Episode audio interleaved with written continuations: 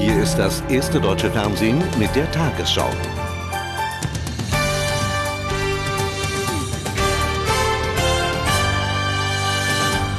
Guten Abend, meine Damen und Herren. Noch in diesem Monat will die Bundesregierung über eine Ausweitung des Bundeswehreinsatzes in Afghanistan entscheiden.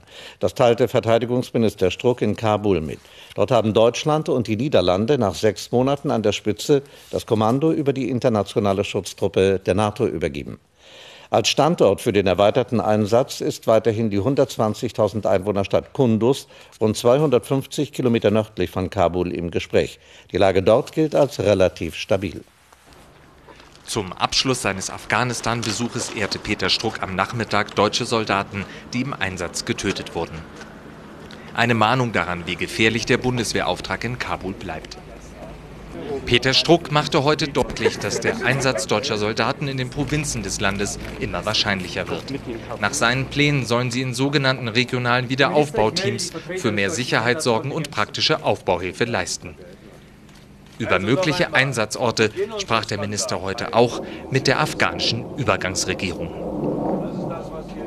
Ich kann nur sagen, dass äh, die Region Kunduz äh, auch äh, eine derjenigen Regionen ist, die von dem afghanischen Präsidenten, auch dem vom Verteidigungsminister als geeignet für ein deutsches Wiederaufbauteam angesehen werden. Aber es sind noch andere Provinzen genannt worden.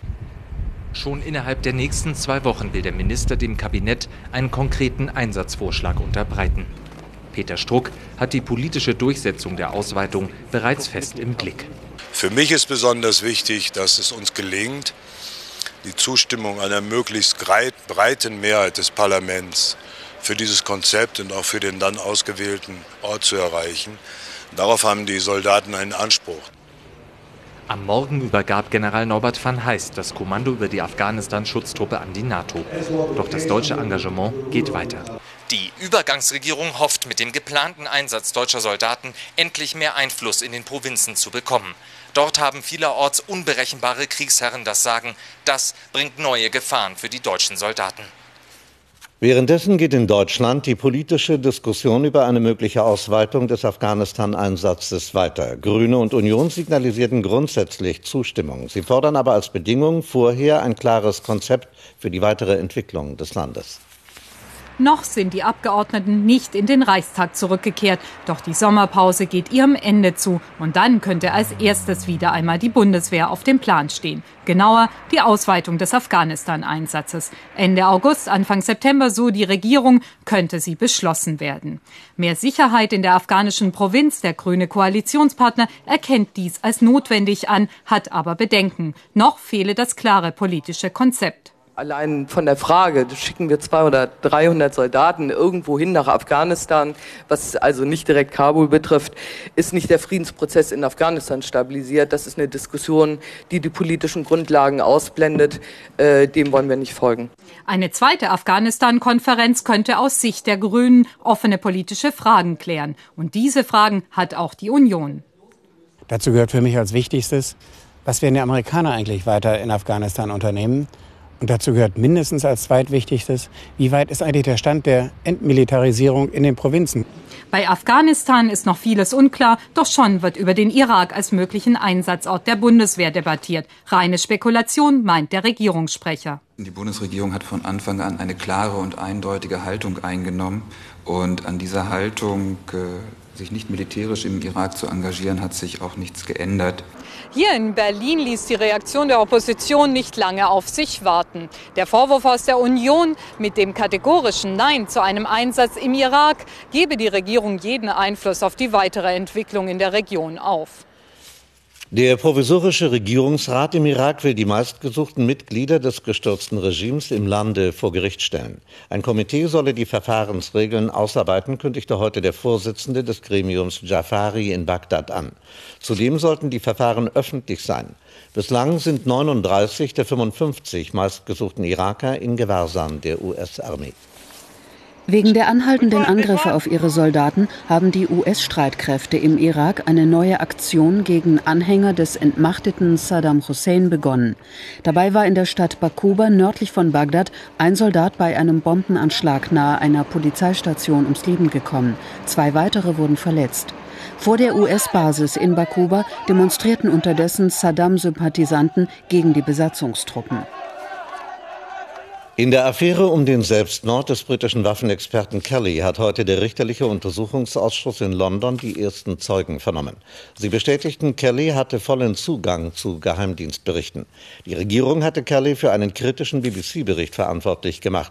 Danach hatte der britische Geheimdienst die Gefahr irakischer Massenvernichtungswaffen aufgebauscht. Kritiker werfen der Regierung vor, sie habe Kelly unter Druck gesetzt. Kelly hatte sich vor dreieinhalb Wochen das Leben genommen. Liberias Präsident Taylor ist heute zurückgetreten und hat am Abend das westafrikanische Land verlassen. Zur Stunde ist er auf dem Weg ins Exil offenbar nach Nigeria. Seine Amtsgeschäfte hatte er zuvor an seinen Stellvertreter Bla übergeben. Viele hoffen nun auf ein Ende der Kämpfe zwischen Rebellen und regierungstreuen Soldaten. In Liberia tobt seit 14 Jahren ein Bürgerkrieg. Endlich Charles Taylor hat das Land verlassen. An Bord einer nigerianischen Regierungsmaschine begab er sich in sein Exil in Nigeria. Der frisch gebackene Staatschef von Liberia und seine Frau. Auf Moses Bla kommt nun die Aufgabe zu, mit einer Übergangsregierung die Grundlage für demokratische Wahlen im Januar zu schaffen. In einem perfekt inszenierten afrikanischen Gottesdienst beteten die maßgeblich an den diplomatischen Bemühungen beteiligten afrikanischen Staatschef der ausscheidende Präsident Taylor, Vertreter der liberianischen Zivilgesellschaft wie hohes Militär für die Demokratisierung Liberias. Versöhnende Worte der Afrikanischen Union ist daran gelegen, endlich den wirtschaftlichen Aufbau Westafrikas anzustreben. Wir danken Präsident Taylor für diesen Schritt. Der lässt sich noch einmal in der Rolle des Opferlamms feiern. I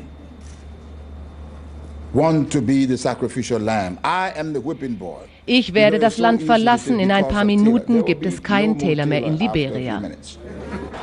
Und kaum hatte er diese Worte gesprochen, wurde vor der Küste Liberias eine Verlegung von Kriegsschiffen mit 2000 Marinesoldaten an Bord beobachtet. Die Menschen von Monrovia sind euphorisch auf ihre Balkone geeilt, kaum dass sie über ihre Radios erfahren hatten, dass Charles Taylor nun offiziell abgedankt hat. Die Ära Taylor ist damit zu Ende, eine Ära des Grauens. Doch die eigentliche Mammutaufgabe des Wiederaufbaus hat damit gerade mal erst begonnen. Die geplanten Einschnitte ins Gesundheitssystem werden von Gewerkschaften und Arbeitgebern gleichermaßen kritisiert. Ihre Dachverbände DGB und BDA richteten einen gemeinsamen Brief an Gesundheitsministerin Schmidt. Darin bemängeln sie, die Versuche, mehr Wettbewerb zu schaffen, blieben halbherzig. Die Macht der kassenärztlichen Vereinigungen werde ebenso wenig angetastet wie die Strukturen beim Arzneimittelvertrieb. Dass die Arbeitgeberverbände und der Deutsche Gewerkschaftsbund in einer politischen Frage übereinstimmen, das ist äußerst selten. Doch bei der Gesundheitsreform sind sie sich einig. Sie fordern mehr Wettbewerb zugunsten der Krankenkassen, um Kosten zu sparen. Den Kassen müsse erlaubt werden, Einzelverträge mit Ärzten und Krankenhäusern zu schließen, erläutert der DGB-Chef. Wir haben im Bereich der Anbieter von Medizinleistungen weitesten Sinne wirklich kartellartige Zustände bei den Ärzten, bei den Apotheken und so weiter und so weiter. Und da sollte man ansetzen, dass wir tatsächlich auch zur Vertragsfreiheit kommen, dass wir diese, sagen wir mal, Anbieterkartelle oder Anbietermonopole wirklich knacken. Ausdrücklich loben Arbeitgeber und Gewerkschaften allerdings, dass die Kassen ihren Versicherten Bonuszahlungen bieten dürfen, wenn diese an Vorsorgeprogrammen teilnehmen. Die Reform soll darüber hinaus für freiwillig versicherte Tarife mit Selbstbehalten ermöglichen, ein Modell, das die Techniker Krankenkasse schon eingeführt hat. Wir bieten bereits seit dem 1. 1. dieses Jahres äh, die Teilnahme an einem Selbstbehaltsmodell an. Und äh, das läuft auch sehr positiv. 8000 Menschen haben bisher davon Gebrauch gemacht und wir sind guten Mutes, dass es auch erfolgreich ist. Und selbstverständlich werden wir auch Boni-Modelle für gesundheitsbewusstes Verhalten anbieten. DGB und Arbeitgeber wollen generell die Kassen stärken. Ihr Vorwurf, die Politiker hätten den Lobbyisten der Ärzte zu sehr nachgegeben. Mit ihrem Einspruch kommen Arbeitgeber und Gewerkschaften spät, wahrscheinlich zu spät. Der Allparteienkonsens zur Gesundheitsreform vom Juli wird sich nicht mehr ändern lassen. Hier im Ministerium werden zurzeit die einzelnen Gesetzestexte formuliert.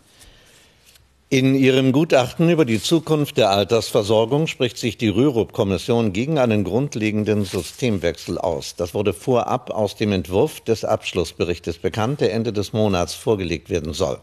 Zwar seien weitere Einsparungen nötig, dazu genüge aber eine Nachjustierung der letzten Rentenreform. Währenddessen musste die BFA einräumen, dass ihre millionenfach versandten Modellrechnungen über die zu erwartende Rente missverständlich sind. Die Annahme einer jährlichen Rentenerhöhung um 1,5 oder gar 3,5 Prozent sei problematisch, sagte BFA-Vorstandschef Kleiner dem Berliner Tagesspiegel. Bis zum kommenden Frühjahr sollten die Informationsbriefe verändert werden. Bundeswirtschaftsminister Clement ist zu einer Werbetour für mehr Ausbildungsplätze gestartet. Kurz vor Beginn des Lehrjahres forderte er Unternehmen dazu auf, mehr Jugendlichen eine Chance zu geben. Bahnchef Medorn präsentierte ihm einen symbolischen Scheck über 570 zusätzliche Ausbildungsplätze. Damit erhöhte die Bahn ihr Lehrstellenangebot um rund ein Viertel. Außerdem besuchte Clement eine Niederlassung von Daimler Chrysler. Das Unternehmen verwies darauf, dass es schon 40 Prozent aller Ausbildungsplätze in der deutschen Autoindustrie stellt. Stelle. Wegen der anhaltenden Hitze haben drei Kernkraftwerke in Bayern und Baden-Württemberg Ausnahmegenehmigungen bekommen, um ihren Betrieb aufrechtzuerhalten. Demnach dürfen die Atommeiler Isar 1, Neckar-Westheim und Philipsburg wärmeres Kühlwasser in Flüsse leiten. Umweltschützer befürchten durch einen Anstieg der Wassertemperatur eine Gefährdung von Fischen und Pflanzen. Die Sonderregelungen gelten nur vorübergehend und sollen bereits am Mittwoch überprüft werden. 27 Grad warm darf das eingeleitete Kühlwasser des Atommeilers ISA 1 sein, zwei Grad höher als der erlaubte Grenzwert. Die Regelung bindet den Betreiber des Kraftwerks, die E.ON Kernenergie, an Bedingungen. Die Erwärmung muss stufenweise erfolgen. Außerdem darf der Block nur mit 60 Prozent Leistung gefahren werden. Obendrein muss E.ON ein unabhängiges Institut beauftragen, die Gewässer zu überwachen. Ein Verfahren, das beim Bund Naturschutz auf Empörung stößt. Wir finden es als Skandal, dass sich hier der Betreiber selbst kontrollieren kann, ob hier was passiert. Das soll ja das Umweltministerium machen, dafür ist er zuständig. Und hier zeigt es sich wiederum, dass Profit vor Umweltschutz geht und wir fordern die sofortige Abschaltung von ISA 1. Bayerisches Umweltministerium und Betreiber verweisen auf die Wissenschaft. Es wurde wissenschaftlich überprüft, was kann die ISA an Wärme vertragen und so ist unser Betrieb auch ausgelegt und wir fahren ohnehin sehr schonend für die Isar. Bayerns Grüne und SPD sind alarmiert. Sie befürchten unabsehbare Folgen für die Umwelt. Es bleibt wohl eine theoretische Debatte, die hier um Grenzwerte und ihre genehmigte Überschreitung geführt wird. Seit vergangenen Mittwoch nimmt die Wassertemperatur der Isar langsam wieder ab. Und alle Wetterprognosen sprechen ebenfalls dagegen, dass die erteilte Ausnahmegenehmigung überhaupt gebraucht wird. In Deutschland hat es heute an mehreren Orten gebrannt. Hier bei Jüterburg fing am Nachmittag ein Waldstück Feuer. Die Flammen breiteten sich rasch aus. Am Abend brannten etwa 100 Hektar Wald. Bis zu 80 Feuerwehrleute waren im Einsatz. In dieser Gegend waren schon in den vergangenen Tagen mehrfach Feuer ausgebrochen. Bei Goslar in Niedersachsen wurden fünf bis sieben Hektar Wald durch einen Brand zerstört. In zahlreichen Regionen Südwesteuropas wüten noch immer Waldbrände. Besonders in Portugal und Spanien lodern die Flammen weiter. In der Urlaubsregion Algarve mussten zwischen Faro und dem Monchique-Gebirge hunderte Menschen ihre Häuser verlassen. Aufdrehende Winde erschweren Löscharbeiten. Auch in der spanischen Provinz Katalonien bei Barcelona wurden mehrere Dörfer evakuiert. Bei dem Waldbrand in Katalonien starben fünf Menschen. Die Toten wurden heute bei Löscharbeiten entdeckt. Nach Angaben der Feuerwehr handelt es sich vermutlich um eine Familie, die von den Flammen eingeschlossen worden war und versucht hatte zu fliehen. Auch in Italien brannte es in mehreren Landesteilen. Hier bei Teramo in Mittelitalien wurden vor allem Helikopter eingesetzt, um die Flammen zu löschen. Nach Medienberichten ermitteln Staatsanwälte in mehreren Fällen wegen Brandstiftung. Und nun die Wettervorhersage für morgen Dienstag, den 12. August. Nach der extremen Hitzeperiode stellt sich die Wetterlage um. Ergiebige Regenmengen, die die hohe Waldbrandgefahr senken könnten, werden aber nicht erwartet. Das Hitzehoch zieht langsam südostwärts. Die Folge, feuchte, kühlere Luft sickert in den Nordwesten. Die Nacht wird klar, nur an der Nordsee brauen sich einige Gewitter zusammen. Zwischen Niederrhein und Nordsee halten sich Wolken. Morgen dann viel Sonne, im Nordwesten, örtlich auch im Süden muss vor allem am Nachmittag mit Schauern und Gewittern gerechnet werden. Abseits der Gewitter wird der Wind schwach, nur an der See wird er auch mal mäßig. An der Nordsee dreht der Wind auf nördliche Richtungen, auch ein Zeichen dafür, dass sich das Wetter ändert. Heute Nacht warme 23 Grad im Breisgau, in einigen Innenstädten Werte darüber, im Vogtland nur 12 Grad. Morgen 25 Grad auf Sylt, am Oberrhein 38 Grad. Am Mittwoch muss vor allem am Niederrhein, in den Mittelgebirgen und im Süden mit einzelnen Schauern und Gewittern gerechnet werden. Am Donnerstag ist es im Norden sonniger und trockener als im Süden. Am Freitag stabilisiert sich das Wetter wieder. Schauer und Gewitter ziehen sich an die Alpen zurück, nur noch maximal 30 Grad in Süddeutschland.